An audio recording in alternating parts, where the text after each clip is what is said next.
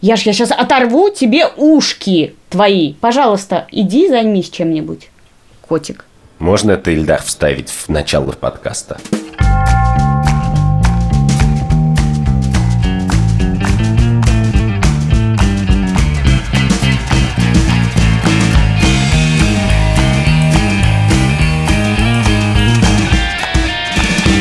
Привет.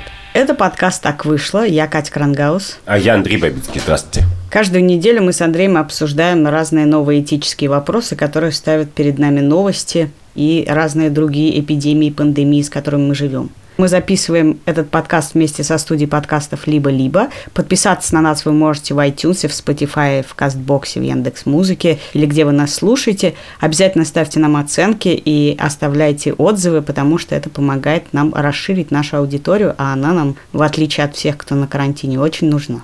И задавайте вопросы. Мы, честное слово, не придумываем. Пишите нам на страницу во ВКонтакте, там я отвечаю, или на страницу в Фейсбуке, там отвечает Андрей.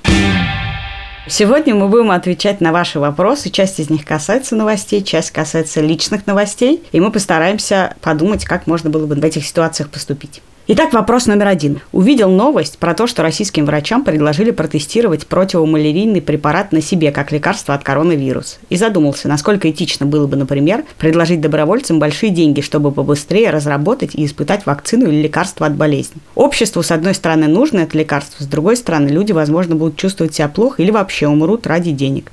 Какие-то голодные игры получаются. Ужасная история. Чтобы разработать вакцину, я думаю, добровольцам уже предложили много денег, честно говоря. Поэтому давай говорить про испытание вакцины. Ну, или лекарств. Давай, я только расскажу, что я не знаю, есть ли еще люди на этом свете, которые не пересмотрели фильм Стивена Содерберга «Заражение». Там ровно про эту пандемию все написано. Жутко заразный вирус от летучей мышки, привезенный из Китая, все начинают помирать, адские заражения, власти не верят, потом начинается карантин. В общем, там есть героиня, которая работает в лаборатории. И там показывается очень, видимо, упрощенно процесс придумывания вакцины. И суть заключается в том, что это очень долгий процесс, что сначала ты все пробуешь, пробуешь, пробуешь, потом ты пробуешь на мышках, и потом ты должен сложно пройти FDA какие-то испытания испытания на людях. И там героиня понимает, что к тому моменту, как закончится эта процедура вся официальная, все уже помрут.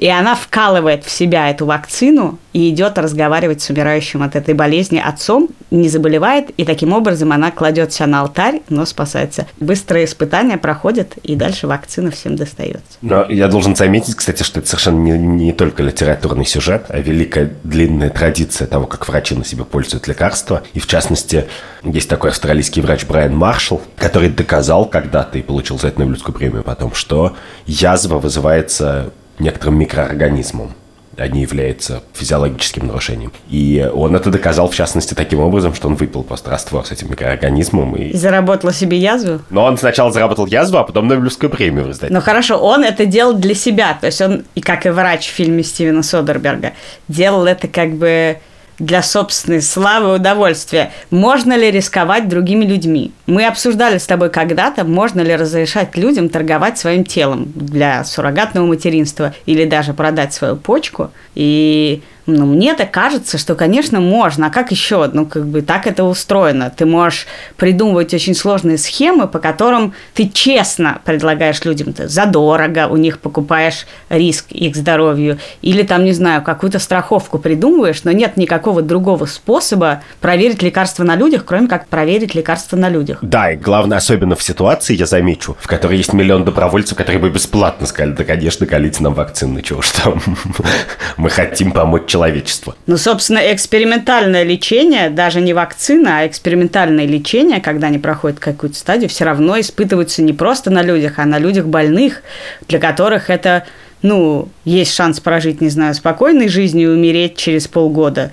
А мы тебе говорим, давай мы тебе начнем колоть хрен знает какое лекарство, и что с тобой будет, мы не уверены, может быть, оно тебе поможет. И огромное количество людей мечтают попасть в эти экспериментальные исследования, потому что для них это надежда.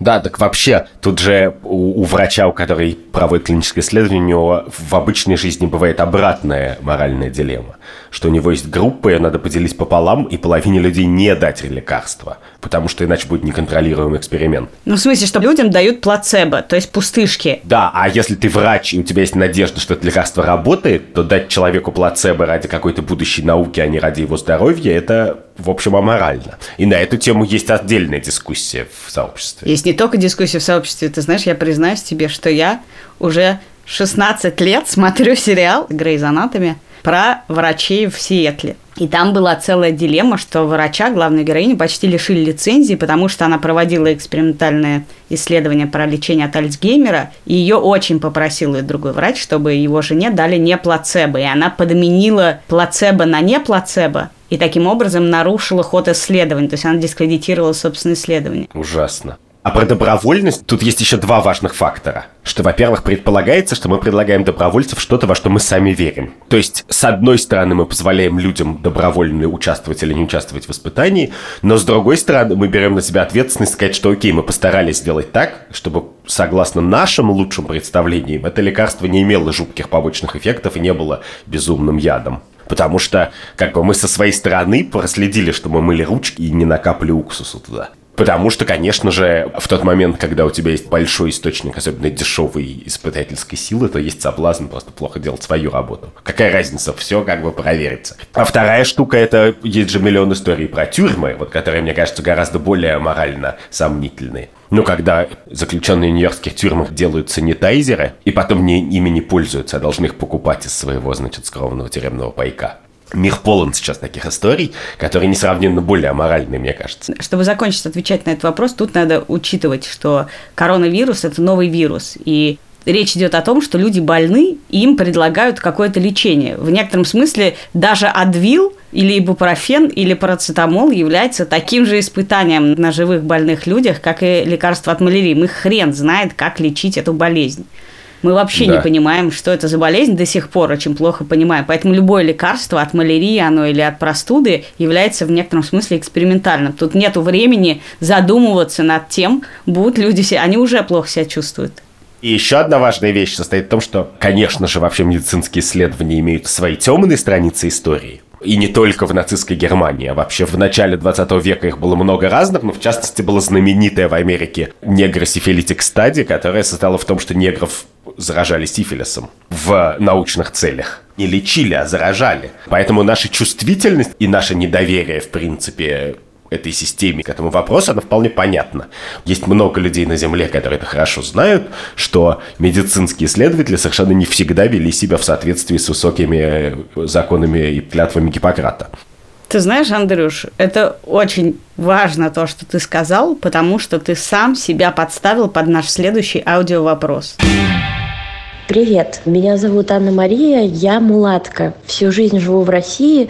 Я и все люди, которых я знаю, которые африканцы или же у них один из родителей африканец, э, считают слово «негр» оскорблением. И меня, кстати, в принципе, всегда немножко кринжит, когда я слышу его в вашем подкасте. Я понимаю, что изначально в русском языке это не имело негативной коннотации, но например, там, я не знаю, когда меня когда-то булили в школе и мою сестру и так далее, это слово всегда было именно в качестве обзывательства. И в целом, мне кажется, то, что если группа, которая не рада этому, говорит, что не стоит говорить слово «негр», то это значит, что люди не должны его говорить. Ну, вообще, я лично считаю, что достаточно просто сказать темнокожий, но это уже другая история. В общем, что вы про это думаете? Собственно, Андрей, ты только что несколько раз упомянул слово «негр», N-word, как говорится, N-слово. С одной стороны, я считаю, что это литературное слово, которое использовалось в литературе и в русской, и не в русской. Но проблема в том, что мы не живем в отрыве от нерусской культуры, мы не живем в отрыве от американской культуры, от американских всяких движений за права людей и за права, в том числе темнокожего населения. И мы не можем сказать, слушайте, мы в русском языке никогда не использовали это как оскорбительно, и поэтому сейчас можем говорить, как придется. Потому что мы знаем, что в нашем языке очень много есть правил и особенностей, которые связаны с американской культурой в том числе, и с европейской культурой. И в некотором смысле, несмотря на то, что это не оскорбительное слово, мы должны признать, что культурно оно уже не нейтральное. Ну, с одной стороны, да. А с другой стороны, есть, например, бразильская культура, которая по размеру не меньше американской. В смысле, по числу людей тоже почти не меньше. И в бразильской культуре, например, назвать темнокожего человека негром можно, негру, а назвать его черным невозможно абсолютно. Это вот, это абсолютный n-word, как бы там. И поэтому у меня есть какой-то некоторый своего рода тест. Если слово оскорбительное, то его, значит, кто-то будет использовать, а кто-то не будет. Если сама языковая культура как бы считает слово оскорбителем, то значит внутри этой культуры будет существенная часть людей, которые перестанут его использовать.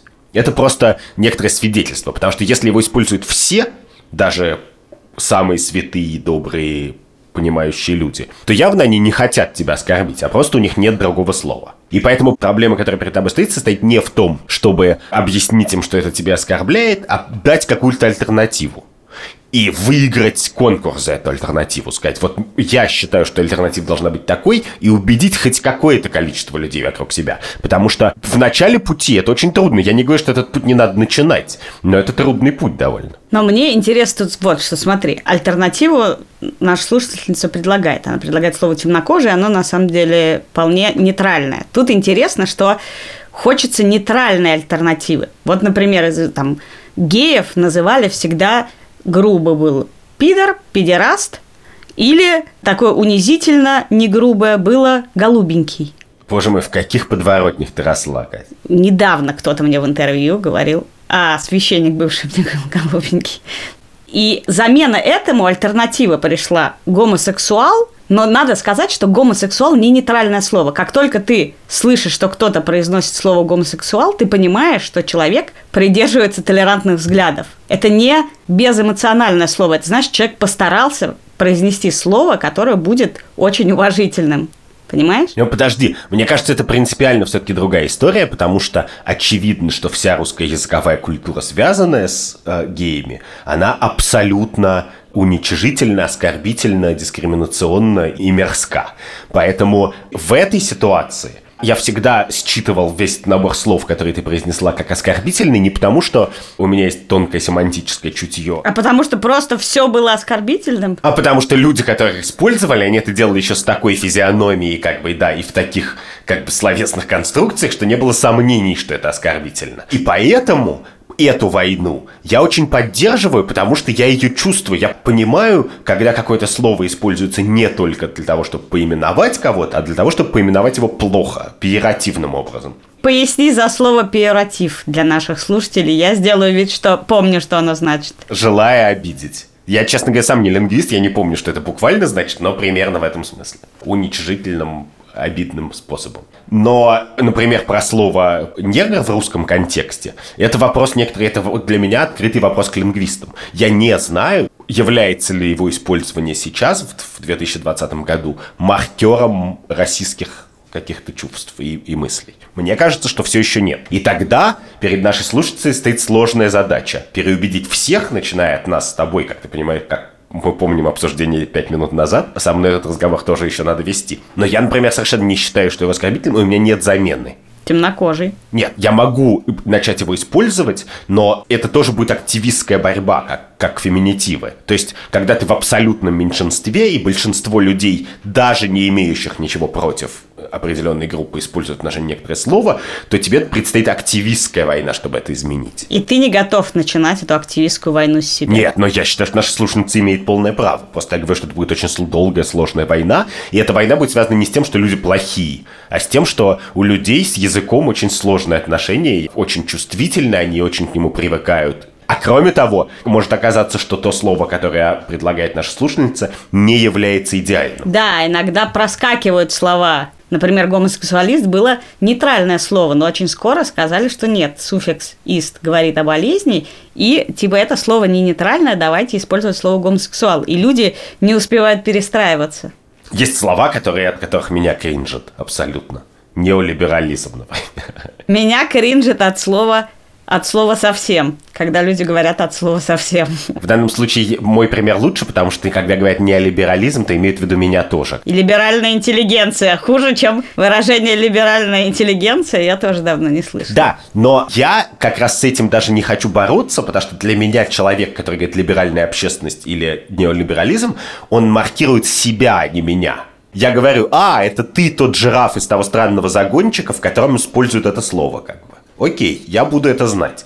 Но я его не отношу к себе. В общем, Анна-Мария, которая задала нам этот вопрос, мы очень-очень желаем вам успеха. И я извиняюсь за Андрюшу, если он вас раскринжил. Да, я сам извиняюсь, если я вас закринжил. Прости, я буду тебя учить русскому языку теперь, да. Меня подкринживает от слова кринжить, правда. Нас подкринживает от слова кринж. Но мы перекринжуемся и пойдем дальше.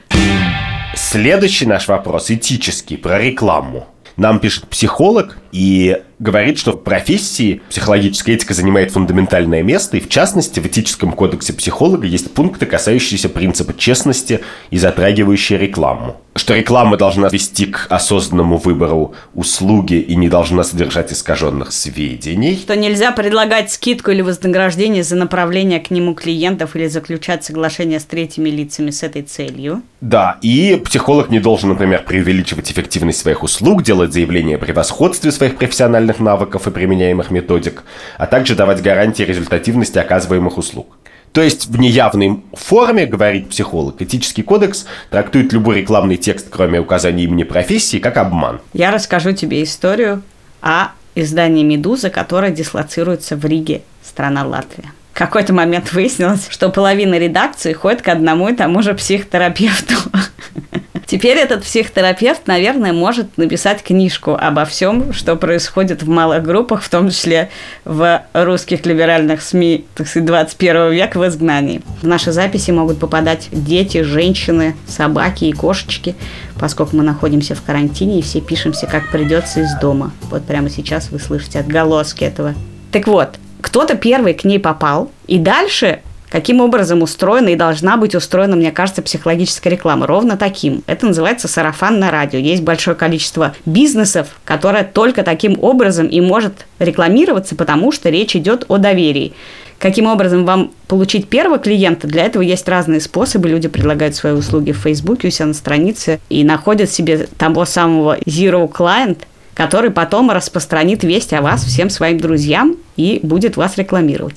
Мне кажется, это самый этичный способ рекламировать свои услуги. Ну, да, но мне кажется, ты уходишь от ответа, потому что вопрос-то в том, этично ли написать я очень хороший психолог, я вообще помогаю людям, у меня куча довольных клиентов.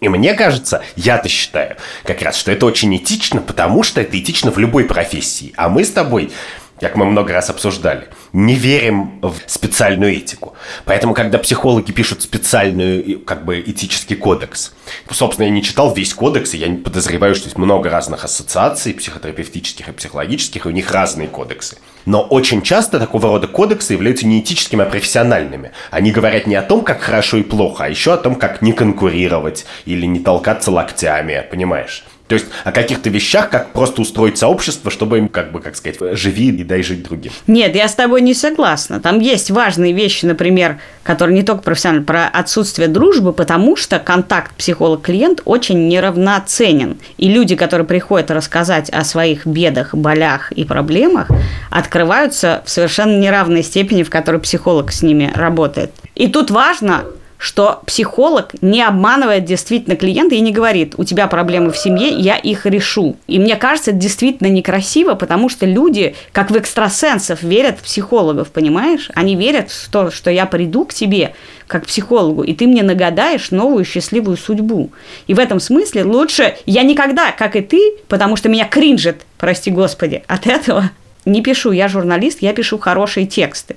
Я могу сказать, я написал вот эти, вот эти, вот эти тексты. Как и психолог может сказать, я написал вот эти, вот эти, вот эти статьи, посмотрите, что я про это думаю. Но я не говорю, я журналист, я пишу хорошие тексты, я принесу вам э, много новых читателей. Ну подожди, ты потому что у тебя развито чувство вкуса, а не потому что у тебя этические запреты. В принципе, конечно, можно сказать, я офигенный редактор, я лучший журналист. Я такое умею, чего никто не умеет.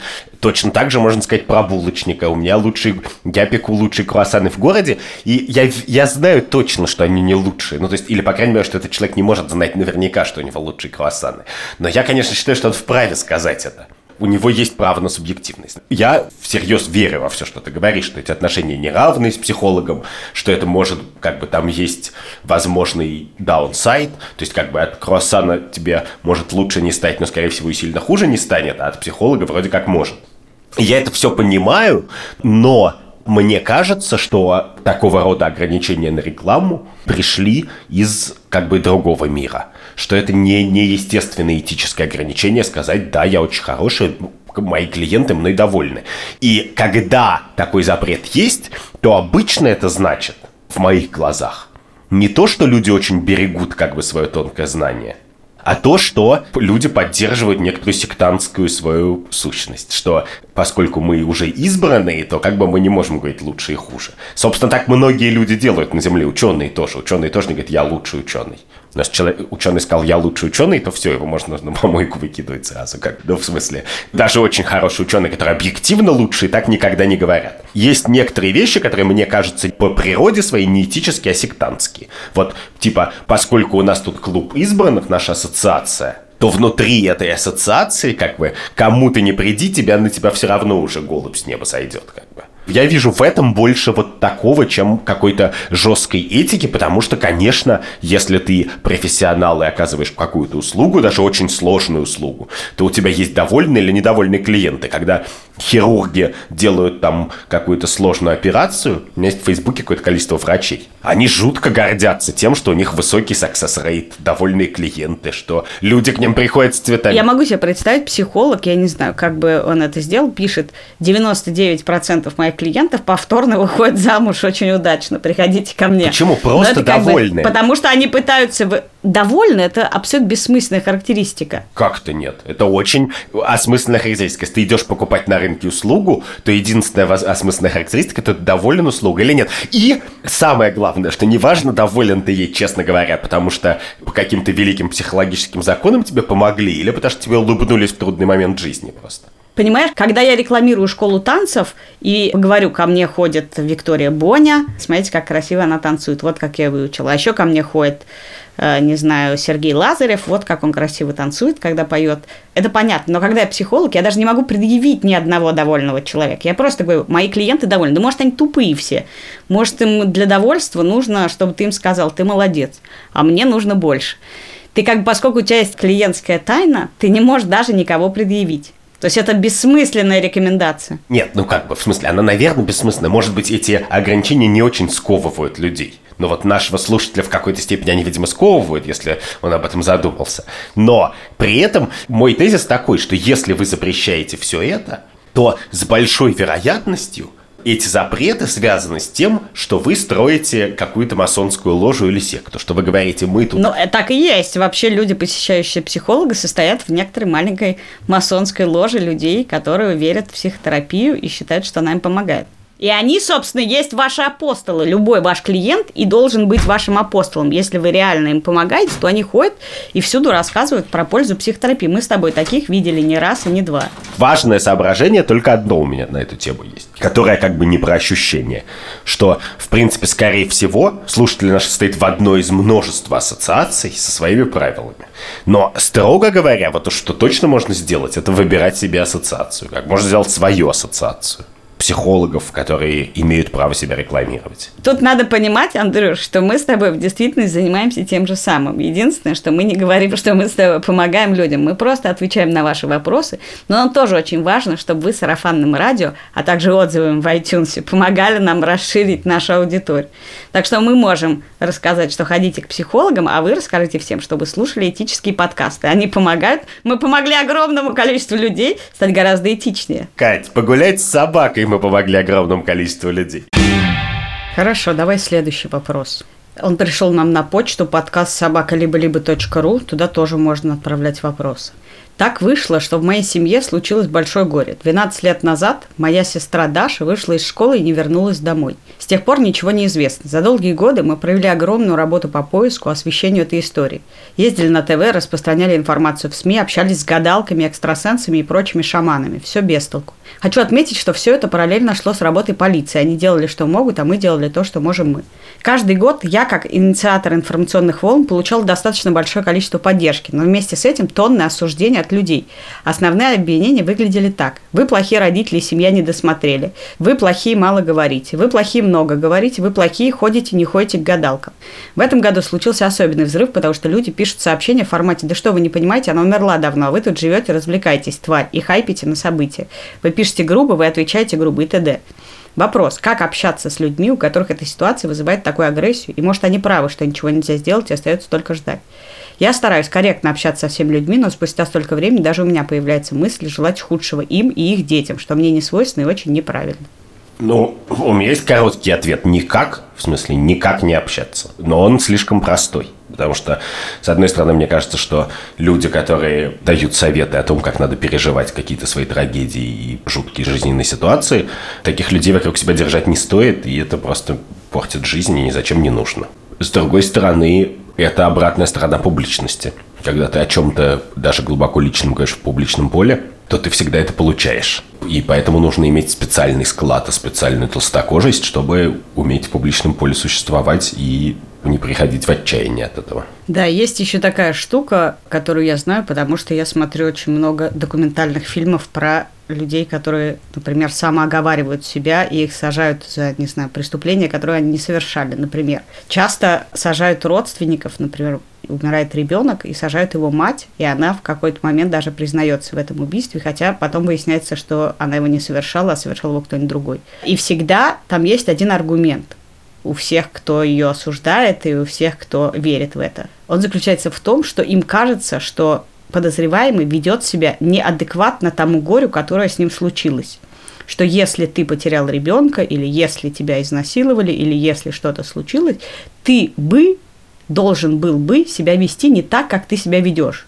Недавно была история, когда муж блогерши попал в сухой лед и умер, и она после этого выкладывает свои селфи. И все говорят, что она сволочь, потому что она ведет себя неадекватно тому горю, которое мы бы сторонние наблюдатели считали бы, что переживали бы по-другому. И в этом смысле всегда люди, которые наблюдают за человеком, с которым что-то случилось, например, у него пропала сестра, считают, что есть какое-то правильное поведение, которое должно быть свойственно человеку в такой ситуации. И это совершенно не проблема того, много вы говорите, мало вы говорите, ходили вы к гадалкам, не ходили к гадалкам. Совершенно для меня, например, человек, который не верит в гадалок, очевидно, что в ситуации такого горя человек может и должен делать все то, что ему будет казаться достаточным в этой ситуации. Но что касается публичного пространства, как человек, который иногда выходит в публичное пространство с разными неочевидными мыслями, я могу сказать, что на самом деле человек никогда не может обладать такой толстой кожей, чтобы быть готовым к тому, что польется на него в ответ –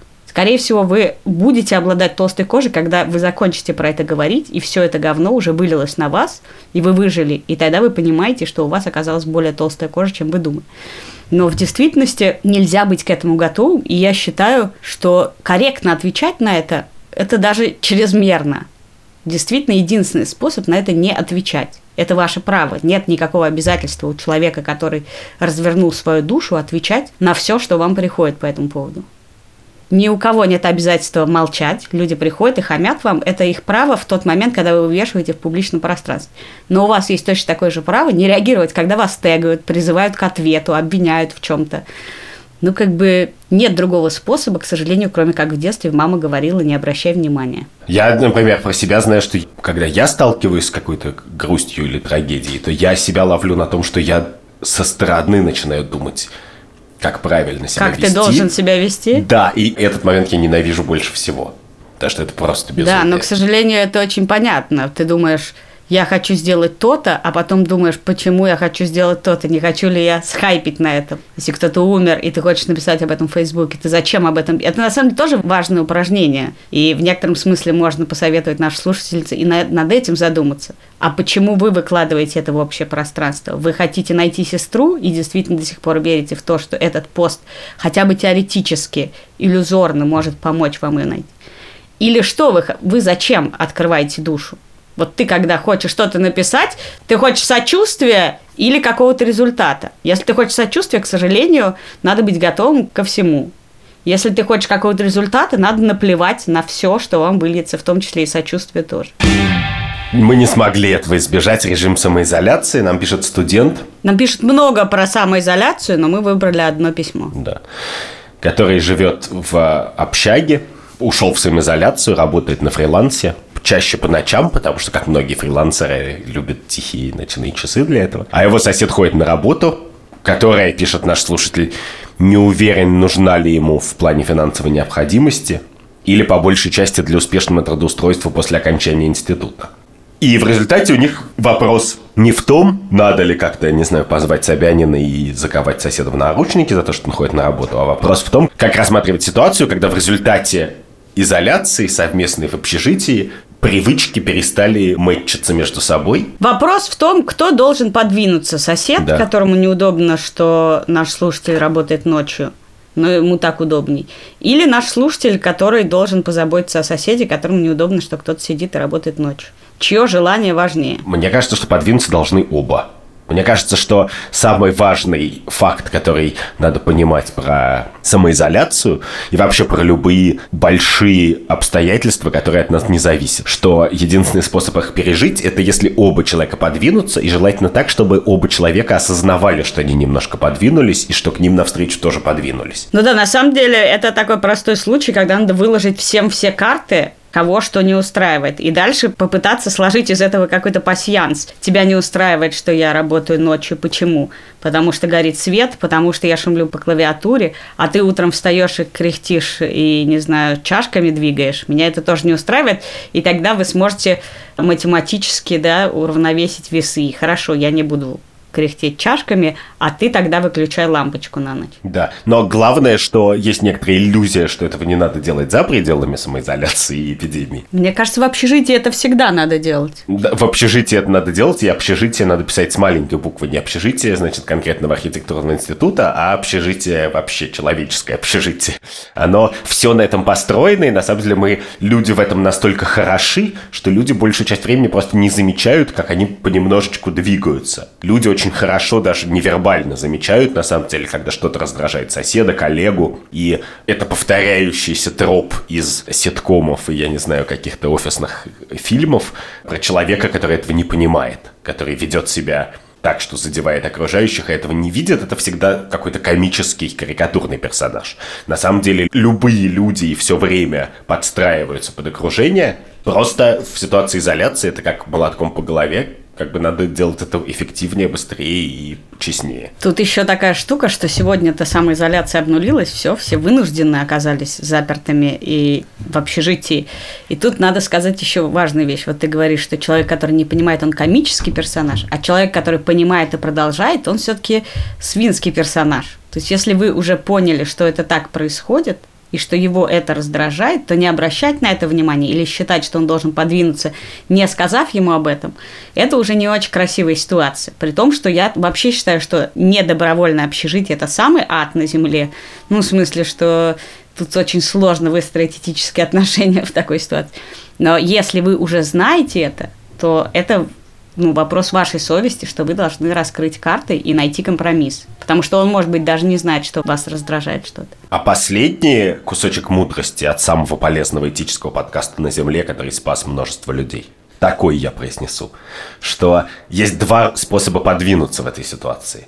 Можно изменить свое поведение, которое раздражает твоего контрагента или соседа, а можно снизить свои требования и сказать, окей, пока у нас эпидемия, я могу потерпеть немножечко шума по утрам. Я могу попробовать поработать чуть раньше. Да, я могу поработать чуть раньше. Мы можем договориться, что типа до, там, я не знаю, 15 июня вот эту претензию я тебе не предъявляю. Я с ней как-то пытаюсь жить. Вы находитесь оба в чрезвычайно некомфортных для себя условиях. Это надо понимать. И в этом смысле вы тут не важнее, чем он, он не важнее, чем вы. Вам надо договориться, как в режиме чрезвычайной ситуации выработать новые правила, а не то, как это было раньше. Да, а главное еще, что уровень раздражительности, конечно, растет. И он растет не потому, что сложно совместить две работы в одной комнате, а еще потому, что в рабочее время ты готов терпеть какую-то бытовую неустроенность, потому что пошел потом с друзьями в парк гулять как бы, и расслабился. А в ситуации, когда ты лишен этих обычных расслаблений, родственников, друзей, то ты, конечно, гораздо более нервно реагируешь на все. Поэтому мне кажется, что правильный способ это сказать, окей, до, например, ну, в смысле, совсем трудно сказать, давай так, вот, типа, до 15 июня, как бы, а потом, может быть, продлим на месяц. Мы вот это подкручиваем. Это был ваш помощник в мире этики и чистой совести. Я Катя Крангаус. А я Андрей Бабицкий. Вы только что прослушали лучший этический подкаст «Так вышло». Сделали мы его вместе с редактором Андреем Борзенко. Звукорежиссером Эльдаром Фатбаховым. И продюсером Ликой Кример. Вы можете подписаться на нас и следить за лучшими новостями этики на Spotify, Яндекс Музыке, Кастбоксе, где вы нас только не слушаете. Пожалуйста, оставляйте свои отзывы, это поможет другим о нас узнать, а мы снова появимся в ваших ушах через неделю. А можете, как верно сказала Катерина, стать нашим апостолом и при помощи сарафанного радио увеличивать нашу аудиторию. Удержался, чтобы не сказать паству. Пока!